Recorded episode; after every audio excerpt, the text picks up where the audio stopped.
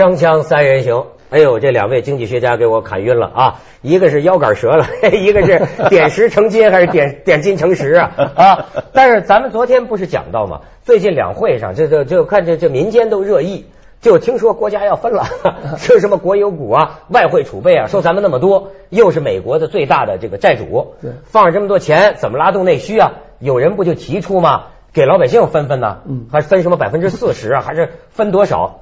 呃，表面听上去欢欣鼓舞啊，但是昨天我听你们两位一番高论，好像这不能分啊。对，这不能分，就是我们谈的这个央行也好，商业也好，它的这个资产里边呢，它有百分之八十以上都是由负债构成的，也就是一个银行，你可能总资产六，我们现在银行的资产是六十万亿，但是国要求它自有准备金，自有的资本百分之八。也就大数就算五万亿，那五十五万亿呢都是储蓄构成的，所以这等于总资产等于五十五万亿的老百姓的机构的储蓄加上他自己的钱啊有五万亿，他所以现在你要把这资产给分了，明儿老百姓来取钱了你就取不出来了。外汇储备也一个道理，这边呢美元的美元的这个储备呢是我们整。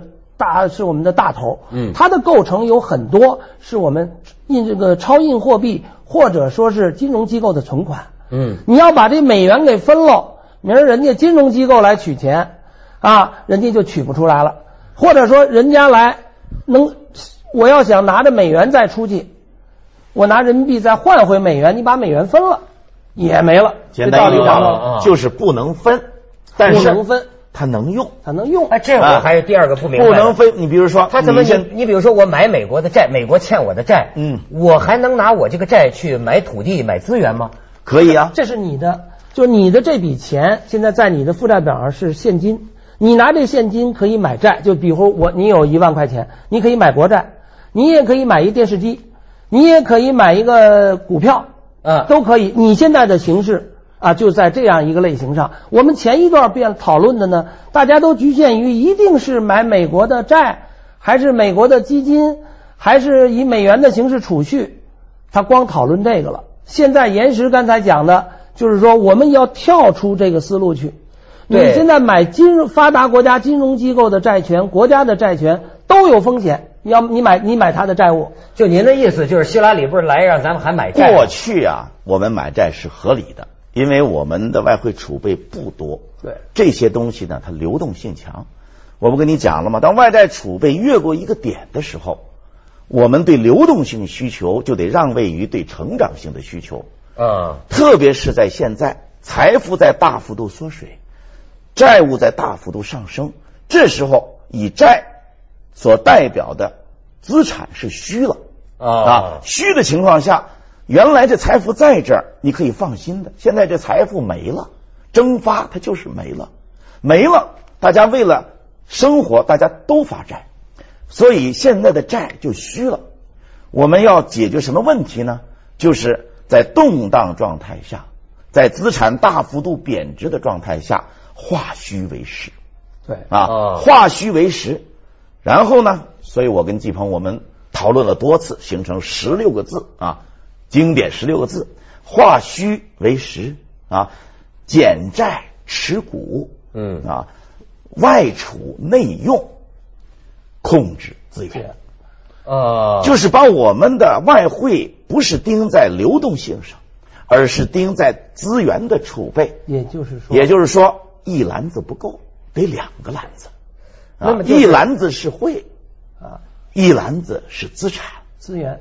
那么像你就还是我刚才闹不明白这问题，我感觉你要买什么都不拿现金买吗？对呀，就现在你比如说我到另一个国家买一个土地，嗯，我能拿说说美国借我这么多债，我先用这个换你土地？不是，我们把美国的债卖掉，不就是外汇吗？变成现金了。不，我把你的债卖了，我现在手里是现金吧？拿现金，我拿现金到他那去买地，卖给谁呢？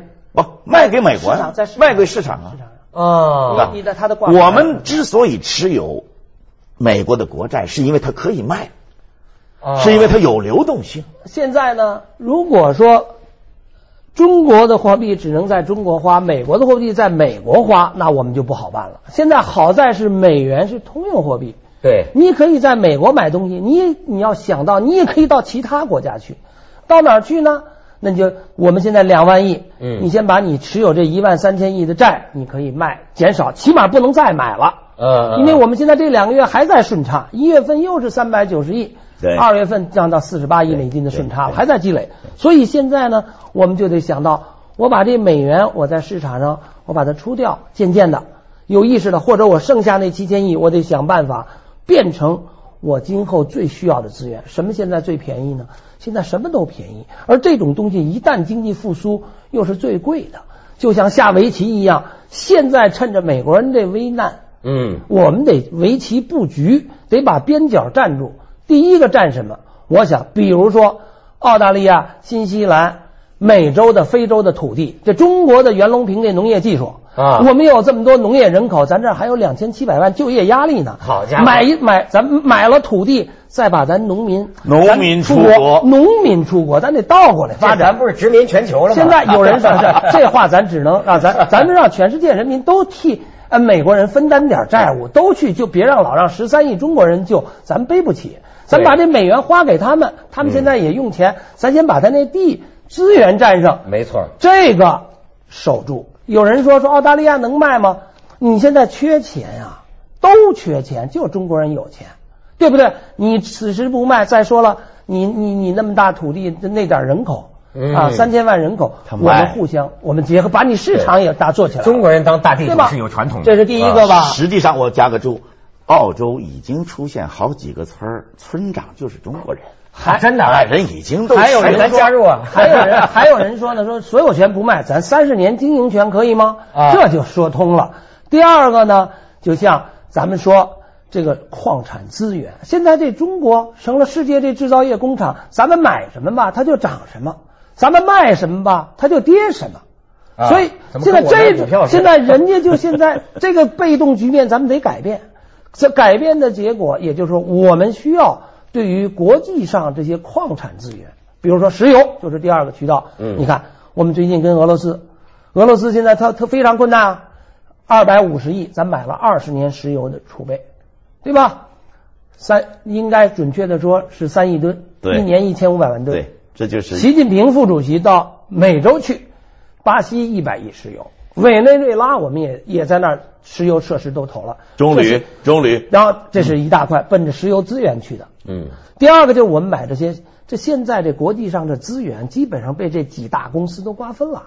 你像我们说的是吧？力拓、必和必托、力托、淡水河谷这这三大家，我们这次中铝就买了力拓的这个股权啊。澳大利亚这个这个利拓的股权，咱买它第一个百分之九，花了一百四十亿。因为当时我们要不买那必和必拓就要把它收了，他收了之后，咱们这是最大的买家呀，他今后控制我们，所以我们第二次必和必拓一看他收不了，咱们现在财大气粗啊，咱收了，他一退出，股价暴跌，咱有点损失，接着咱又花了七十亿又买了百分之九。这国际上百分之九就是单一第一大股东，咱现在占利托接近百分之十八。但是我作为这个普通老百姓啊，我有一问题啊，像这对这个这个大大这个霸图啊，确实铺的挺好。可是呢，你占有了这么多的资源，他最后怎么还富于民呢？就最后还得落实到，这他怎么就这钱归到我们手里了呢？你看现在呢，比如咱就谈刚才提说买地，嗯，这地咱们人出去，那就我们的市场大了。我们的我们的高科技种植技术在那儿发挥作用。咱们现在土地紧张，咱们现在人口富裕，大家不是都富了吗？你忘了那会儿出去两亿人，那会儿那会儿出去两亿农民啊，然后呢，生产的粮食从外边进口进来啊，这不就解决了中国的粮食问题吗？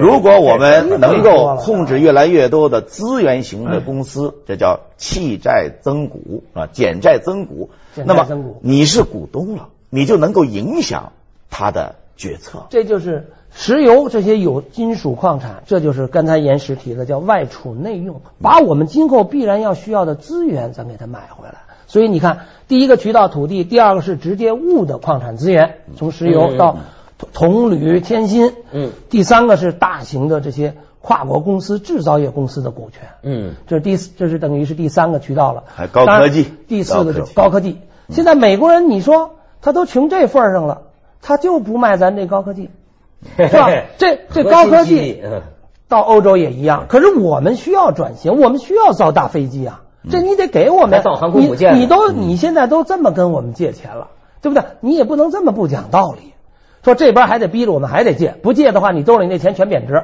然后呢，借钱呢，我们说买你点高科技吧，还不卖，这不合适。对不对？既然咱同舟共济，此时此刻就是我们可以就承担一部分我们的责任，你们也得拿我们当成为好朋友，别老让我们在制造业低端给你们打工，或者你不卖，或者你不卖，我们查点股，这就对不对？如果高技术你不卖，那我们这会儿的时候对他一流的，你比如说像他这些波音也好，甚至记忆也好，这些股权我们可以考虑买一点。我们买了你股权，今后我们实际上。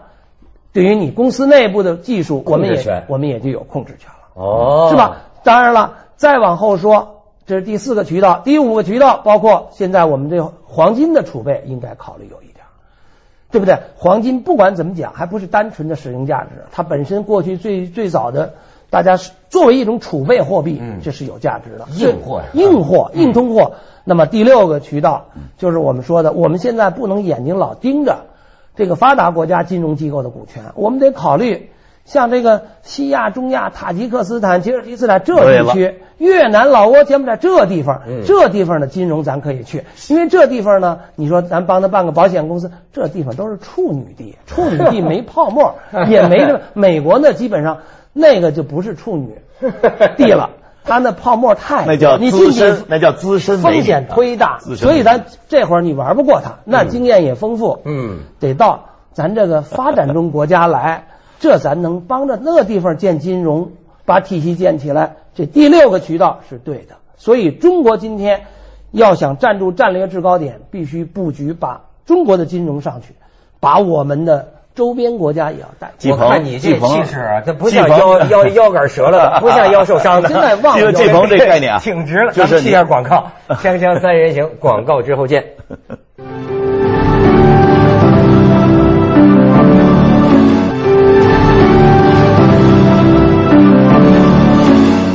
嗯，老金，这就出现了一个，就是我们跳出原来的盒子，对啊，想问题。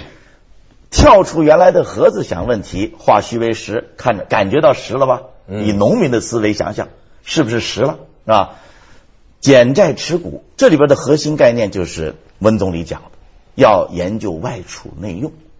我们很多人一听这词儿炸了，外储你怎么能内用呢？你当初形成外储的时候，你已经兑换了人民币了。他没理解温老板的这个意思，外储内用不是把它换成人民币到中国来用。嗯，外储内用是在外边用，但是根据国内的战略需求来用。嗯，那么我们是人多地少缺资源，所以外用是根据国内的扩大内需啊，恢复产能来建立我们的境外资源储备啊。嗯，还是用在外边。但是它是根据国内的需求来用，嗯，这是这个概念呢，外储内用，控制资源啊，整个这个思路就改变了我们现在这一篮子，我们里边装多少美元，美元里边装多少国债，装多少两房债，我们在这里边想，然后是不是装点欧元呢？是不是装点日元呢？这都是在会上想问题。哦，现在我告诉你，一刀切。整个外汇储备当中，三千亿以上部分都不在这里边。嗯，你这儿一万七千亿，这里边一部分中短期投资，一部分股权投资，一部分中长期投资。中长期投资就是给孙子投的啊！哎，让孙子将来咱们到国外去当农场主哦，到国外去当矿产主。所以美国人是把孙子的钱都花了，我们是用孙子的孙子。留资源，好家业，孙子将来上非洲种地去。对了，哎，不是，我觉得管理者，对你们这个科学家，咱这两会开的是挺热闹，但是我觉得现在这个经济学家提案也很多，对吧？我觉得总起来啊，好像是不是我们面临一个选择，要依着你们说的这个，就感觉我们应该拿这么多的外汇储备去换资源，去换换实际的东西，对吗？但是呢，现在好像还有一种选择，就现在你不是呃这个需求不足吗？内需不足吗？老百姓也不花钱吗？那么他们讲究就是说，现在怎么样能够分点什么，给国内的人，然后呢，国内的人这不就有了需要了吗？你刚才也讲内需，这现在是不是是不是你们的争论基本上是这么两大选择呀？现在这个问题呢，说穿了，咱们刚才讨论的啊，这个外汇储备，它是一种债务性的资产，它是不能分。哦，关键是关键是在这儿，它不能分。咱们刚才谈这个概念问题啊，你看它这表，它现在就是你拿着这么多美元，现在美国人呢拼命让你到他那儿去买他的债，就是你现金少了变成美国的债了。嗯嗯。那么我们现在在提呢，不要再去买美国债，风险太大，把那债咱别再买了，用剩下的钱，或者说把那债咱们再适当的慢慢的减一点。越多就越不好减，你对市场影响太大，所以减完之后干什么呢？咱们去买咱们需要的资源，石油买回来咱能内用吧？是吧？咱们的一些大飞机的资料、高这材料这都可以用啊，这拿回来用，咱就现金减少了，咱该要用的物就多了。这个我还听到一个经济学家讲了，就说这个外汇储备这件事儿哈，嗯，说是外汇储备呃越少当然也也不好，但是呢。太多了也不好。对了，这就是我刚才讲的，就是如果按照进出口需求啊，我们现在需要保持一个三千亿的外汇储备常量，这就是我讲的第一只篮子，我们还是按照这个原则，没错。你得支付。但是现在，当你的外汇储备急剧增长，超越了三千五千亿之上的部分，这一部分你买美国的国债也是三十年的了，十年的了。那么你为什么不把它变成资源呢？对，你既然能够买不流动的资产，它为什么不能买不流动的资源呢？而且，如果我们现在按这个思路，我们就不存在一个我们选什么币种了，选什么币种现在都不安全，怎么办呢？全都是美元，但是这个美元不是储备货币，而是交易工具。对，我拿这个东西到你这儿买块地，到他那儿买个矿。然后我再把这个地押给你当地银行，不又变成现了吗？嗯，再到他那儿再买个矿，这样呢，两万亿就能变成二十万亿。这个忽悠好家伙，这是我跟你讲大 国家战略，就是两万亿的外汇如果变成储备资产，它就是一个巨大的杠杆，它能够放大到你认为你愿意放大的。我怎么听着有点像那温州炒楼团呢？这咱们要炒到全世界。这个呢，关于中国，咱们先去一下广告再聊。锵锵三人行，广告之后见。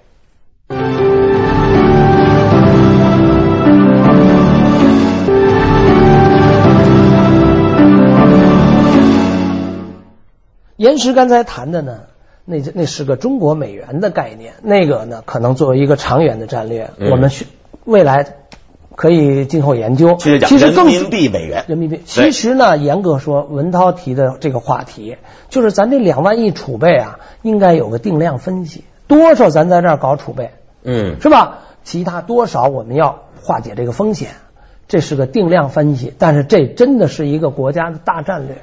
为什么我说三千亿的储备，这可能是个人之见就够了？我可能觉得得五千亿就够了，因为中国跟当时亚洲金融风波冲击的这些，不管是呃东南亚也好，香港也好，泰国也好，它是货币是自由放开的。我们现在呢，资本项目下还没放开，谁要因为这个储备货币的目的就是怕你出现波动，人家一提美元就把你经济击垮，呃，防备这个风险。嗯，但是咱现在呢，资本项目下是管制的。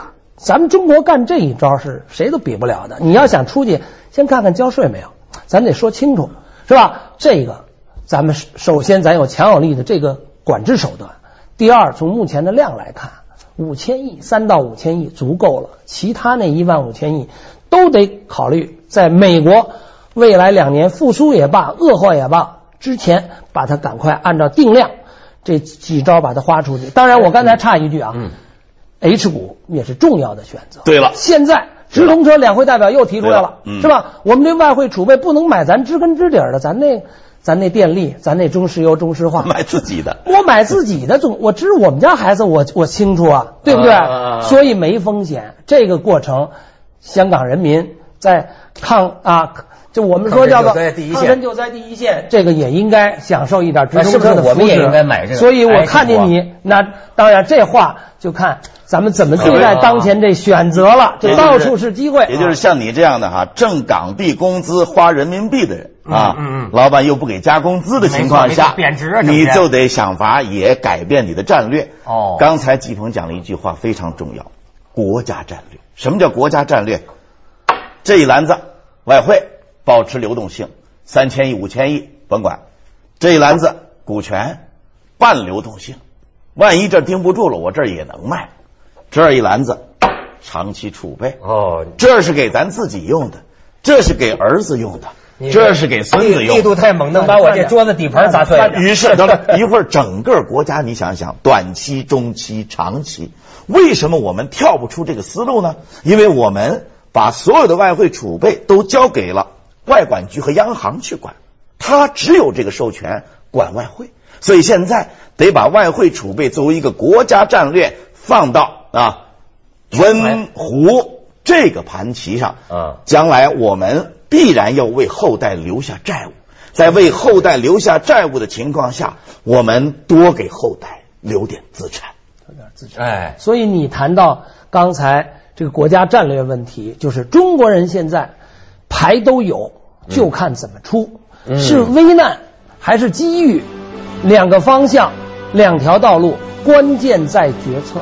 哦，原来你们俩今天到我这儿是影响国家决策来的，没有那意思。美国人是没美国人是没牌可出了。我们咱们现在把你从一个啊自认为不懂的，提高到一个总理的水平。好好好好好，这总理也得要我呀。接下来为您播出《走向二零一零》。